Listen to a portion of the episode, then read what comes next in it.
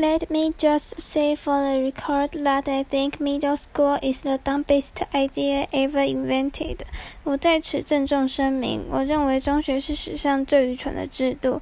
You got kids like me who haven't hit their growth spurt yet mixed in with these gorillas who need to shave twice a day. 把像我这种还没转大人的小孩放在一群每天得刮胡子两次的大猩猩中间，奥他买位 runt，别挡我的路，小矮人。And then they wonder why bullying is such a big problem in middle school。然后再纳闷为什么中学校园里有那么多霸凌事件。If it was up to me。Grade levels would be based on height, not age. 如果由我来决定的话，年级应该根据身高来分，而不是根据年纪来分。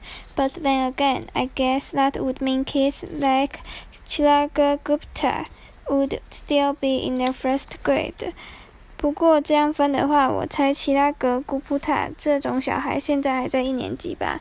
Today is the first day of school, and right now we're just waiting around for the teacher to hurry up and finish the seating chart. 今天是开学第一天，我们正在等老师快点排座位。 So I figured I might as well write in this book to pass the time. 所以我想刚好可以写写日志来打发时间。By the way, let me give you some good advice. 对了，顺便给你一点良心建议。On the first day of school, you got to be real careful where you sit. 开学第一天一定要慎选座位。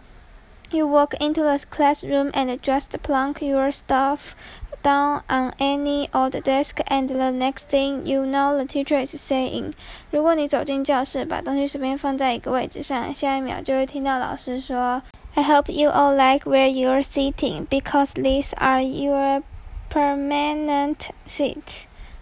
希望你们大家都喜欢现在坐的位置，因为这就是你们的固定座位了啊！” Ah, so in this class, I got stuck with Chris Hosey in front of me and Lionel James in back of me。所以这一堂课，我被困在前面的克里斯和西和后面的莱诺詹姆斯中间。